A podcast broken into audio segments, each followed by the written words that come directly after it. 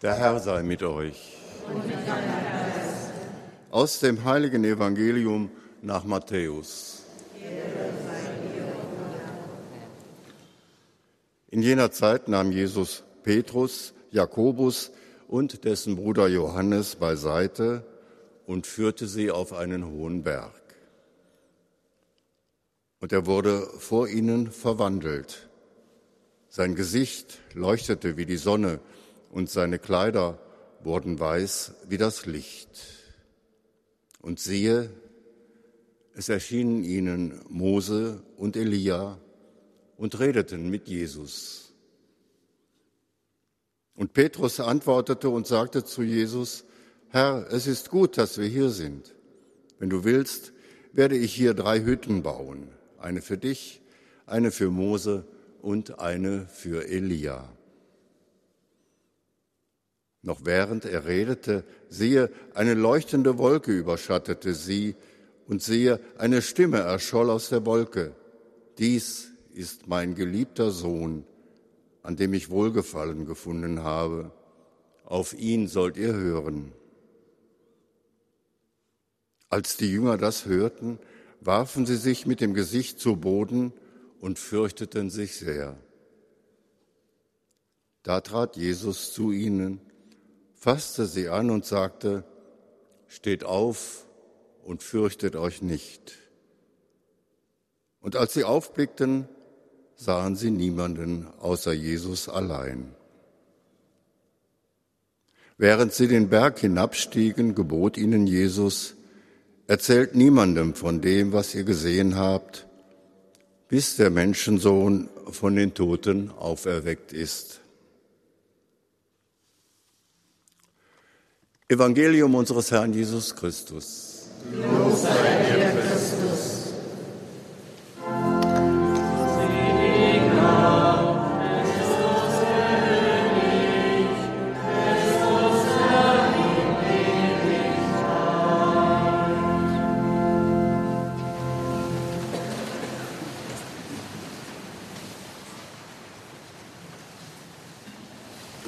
Liebe Schwestern und Brüder, einen alten Baum soll man nicht verpflanzen. Das ist eine Redensart bei uns. Gemeint ist damit, dass man einen alten Menschen nicht aus seiner gewohnten Umgebung rausreißen soll, dass er möglichst in seiner gewohnten Umgebung bleiben soll. Einen alten Baum soll man nicht verpflanzen. Abraham, von dem wir in der Lesung gehört haben, war 75 Jahre alt. Und da ergeht an ihn der Ruf Gottes, geh fort aus seinem Land, aus seiner Verwandtschaft und aus seinem Vaterhaus in das Land, das ich dir zeigen werde. Einen alten Baum soll man nicht verpflanzen. Abraham war 75 Jahre alt. Und dann kriegt er diesen Ruf Gottes, geh fort. Und er kriegt nicht mal genau gesagt, wo er hingehen soll so ganz vage in das Land, das ich dir zeigen werde.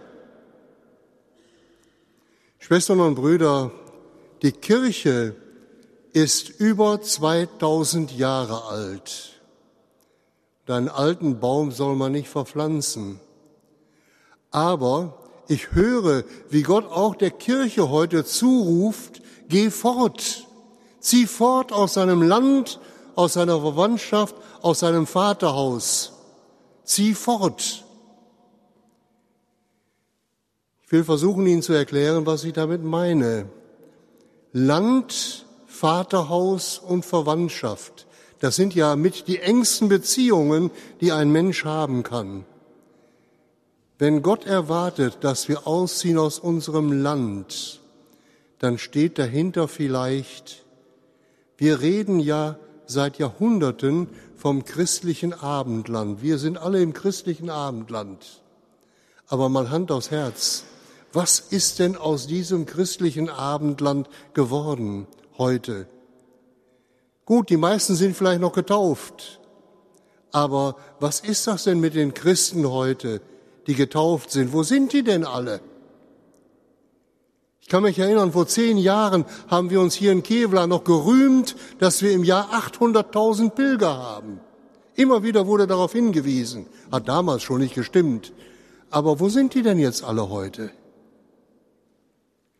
Ein Mitbruder von mir hat im letzten Jahr, als die Corona-Pandemie noch war und vieles gesperrt war, der hat mir gesagt, die Corona-Pandemie, die hat das Leichentuch von der Kirche weggezogen. Und dann ist erstmal sichtbar geworden, wie viel Tod da unten drunter ist. Christliches Abendland, zieh fort. Gut, man braucht noch ein bisschen Religion heute, um die Feste zu verschönern, Familienfeste, Erstkommunion, Taufe, Hochzeit. Aber geht es da wirklich noch um Christus? Oder geht es nur darum, dass Sie hinterher sagen, Herr Pfarrer, Sie haben es aber schön gemacht. Sie haben es richtig schön gemacht, die Feier. Oder ich denke darum, wir haben wohl noch eine Kultur, die mit dem Christentum was Ähnlichkeit hat. Beispiel dafür, wenn eine große Eröffnung von einer Konferenz ist, dann sitzt ein Bischof da in der ersten Reihe mit. Oder wenn ein Pfarrheim eingeweiht wird, oder Pfarrheim geht ja noch, aber wenn irgendein Verein ein Heim einweiht, dann muss der Pfarrer da durchgehen und alles mit Weihwasser besprengen. Ich habe mal einmal als Pfarrer eine Einladung bekommen von einem Tennisclub, sollte ein Tennisheim einweihen. Habe ich auch gemacht. Bin da durchgegangen mit Weihwasser. Die ganzen Leute haben dabei gestanden, die wussten alle gar nicht, was sie da sollten. Aber wissen Sie, was dann war? Nach mir, nach der Einsegnung, kam ein Vertreter des Nachbartennisclubs und der brachte als Gastgeschenk ein Abonnement mit für zwei Jahre Zeitschrift Playboy mit der Begründung, damit die in der Pause was Vernünftiges zu lesen haben. Das ist unser Niveau. Und ich habe manchmal schon gedacht, soll ich diesen ganzen Quatsch eigentlich noch mitmachen? Zieh fort aus seinem Land. Man könnte die Beispiele noch weiter fortführen. Denken Sie nur mal daran, wir werden ja regiert von Politikern, die in großer Zahl es nicht mehr nötig haben, bei der Eidesformel, bei der Vereidigung Gott um die Hilfe zu bitten. Brauchen die nicht. Das ist christliches Abendland. Zieh fort, sagt Gott. Mach den Quatsch nicht mit. Das Zweite, wo wir vorziehen sollen, ist die Verwandtschaft. Wissen Sie, was die Verwandtschaft ist heute? Das sind die ganzen vielen christlichen Konfessionen, die es gibt. Evangelisch, Freikirchlich, Baptisten, Methodisten und wie sie alle heißen, die Altkatholiken bei uns, die Piusbrüder, die Petrusbrüder. Es ist ja wirklich so, dass der Leib Christi zerspalten ist in unglaublich viele Grüppchen und Gruppen und Konfessionen. Das ist kein gutes Zeichen. Jesus wollte die Einheit der Kirche. Und dann sagt Gott zu Abraham, zieh fort aus seiner Verwandtschaft, mach das nicht mit. Sehen Sie, es ist ja inzwischen sogar so, dass selbst in der katholischen Kirche, meinetwegen hier in Deutschland, so viele Spaltungen sind, dass man es bald nicht mehr aushalten kann. Manchmal zerreißt es einen gleichsam. Zieh fort. Das bedeutet jetzt nicht, dass man aus der Kirche austreten soll, aber wir müssen wieder gucken, wo ist unser Einheitspunkt? Es genügt doch nicht, wenn wir sagen, wir machen mal wieder einen ökumenischen Gottesdienst. Wenn wir was machen, das ist sowieso nicht das Eigentliche. Oder wenn dann Forderungen kommen, können wir den evangelischen Christen nicht eucharistische Gastfreundschaft anbieten, dass sie mit uns zur Kommunion gehen können, wenigstens als Gäste. Aber es geht doch nicht um ein Stück Kuchen oder um Plätzchen verteilen. Es geht um was anderes. Sehen Sie, ich will mal ein Bild gebrauchen, wie Gott die Einheit sieht. Sie kennen ein Speichenrad beim Fahrrad meinetwegen, ein Speichenrad. Je näher die Speichen zur Mitte, zur Narbe kommen, umso näher kommen sie sich auch untereinander. Wenn das unser Mittelpunkt ist, Jesus Christus, seine Erlösungstat, dann kommen wir auch einander näher. Ganz gleich von welchen verschiedenen Richtungen wir kommen. Und da müssen wir hin. Wenn das nicht gelingt, zieh fort. Das dritte, zieh fort aus seinem Vaterhaus. Vaterhaus ist ja nun die tiefste Verbindung, die man hat. Aber auch hier gilt für uns, für die Kirche heute, zieh fort. Sehen Sie, wir lassen uns von der Kirche in den letzten Jahrhunderten, hätte ich fast gesagt, total bemuttern. Überlegen Sie mal, wir haben eine total versorgte Kirche. Für alles ist die Kirche zuständig. Die sorgt sich um alles, sie kümmert sich auch um alles.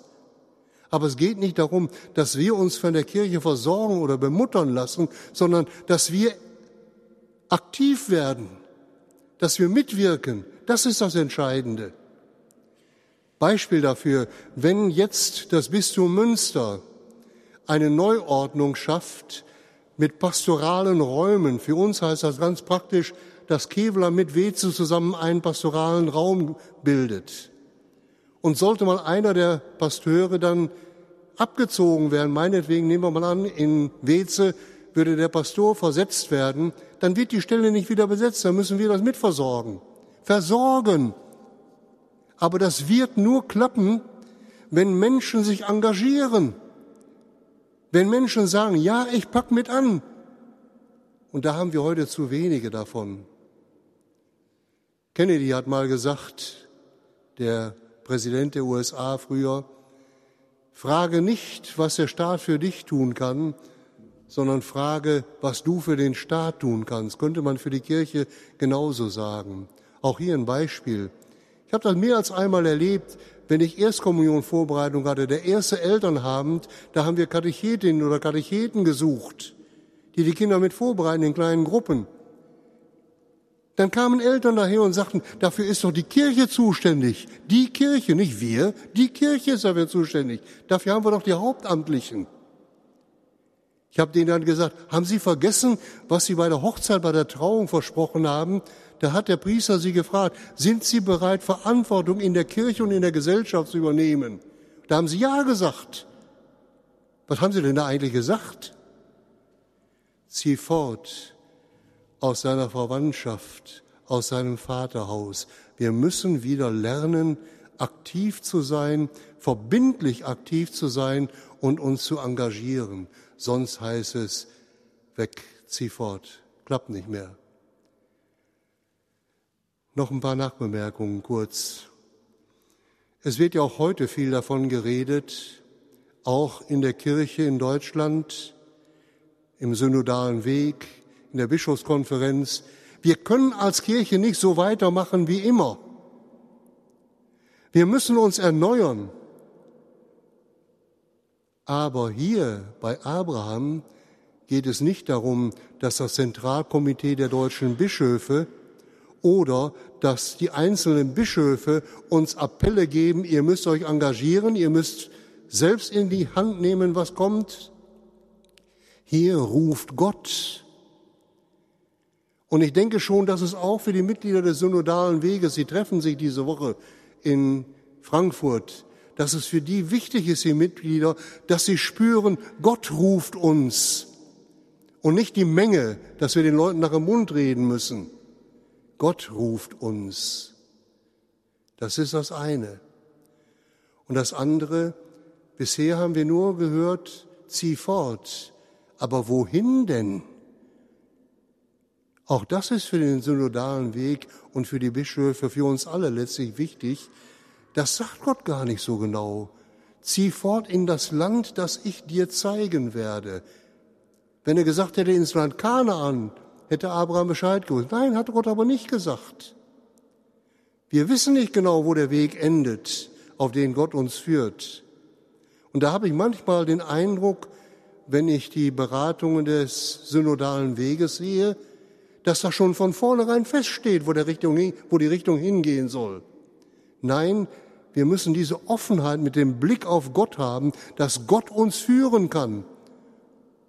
Auch wenn es gegen unsere eigene Meinung geht.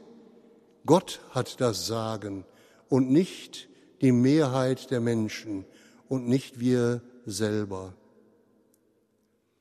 Und ein letztes, manchmal sagen ja Vertreter der Kirche in Deutschland, wenn wir uns nicht erneuern, wenn die Frau nicht Priesterin werden soll, die kennen ja alle die, die Sachen, wenn der Zölibat nicht abgeschafft wird, dann werden immer mehr Leute austreten. Dann sind wir nur noch ein ganz kleines Grüppchen. Ist ja auch de facto so, dass wir immer weniger werden. Aber auch hier hat diese Lesung eine Botschaft für uns. Gott hat dem Abraham gesagt, ich werde segnen, die dich segnen. Ich werde deinen Namen groß machen und ich werde dich zu einem großen Volk machen. Wir brauchen keine Sorge zu haben, dass die Kirche untergeht. Gott sagt, wenn du treu bist meiner Führung gegenüber, dann werde ich dich zu einem großen Volk machen. Und das galt nicht nur für Abraham, sondern Gott sagt in der Lesung am Ende auch, durch dich sollen alle Völker der Erde Segen erlangen. Alle Völker sollen durch uns, durch die Kirche in Deutschland Segen erlangen. Aber noch ein allerletztes. Da heißt es ja am Anfang, geh fort, zieh fort. Ich habe heute Nachmittag mal in der hebräischen Bibel nachgeguckt. Alte Testament ist ja hebräisch geschrieben. Da steht im Hebräischen Lechleka. Das heißt wörtlich übersetzt, geh für dich alleine. Wer so einen Weg geht, auf den Gott ihn ruft, der wird merken, dass das ein Weg der Einsamkeit ist. Gilt heute auch. Sagen Sie mal etwas gegen den synodalen Weg. Sagen Sie mal etwas gegen die Regenbogentheologie. Dann werden Sie schon merken, wie einsam Sie werden. Das hat Jesus auch erlebt. Jesus war am Kreuz auch alleine, wo sie ihm vorher alle zujubelt hatten. Geh für dich alleine. Aber denk immer daran, genauso wie dieser Einsamkeitsweg für Jesus nicht am Kreuz endete, sondern in der Herrlichkeit der Auferstehung, so ist das auch bei uns, wenn wir der Weisung Gottes, dem Ruf Gottes gehorsam sind zieh fort in das Land, das ich dir zeigen werde. Hier heißt es am, am Ende, da ging Abraham. Ob das von uns auch gesagt werden kann, da gingen wir den Ruf Gottes folgend. Amen.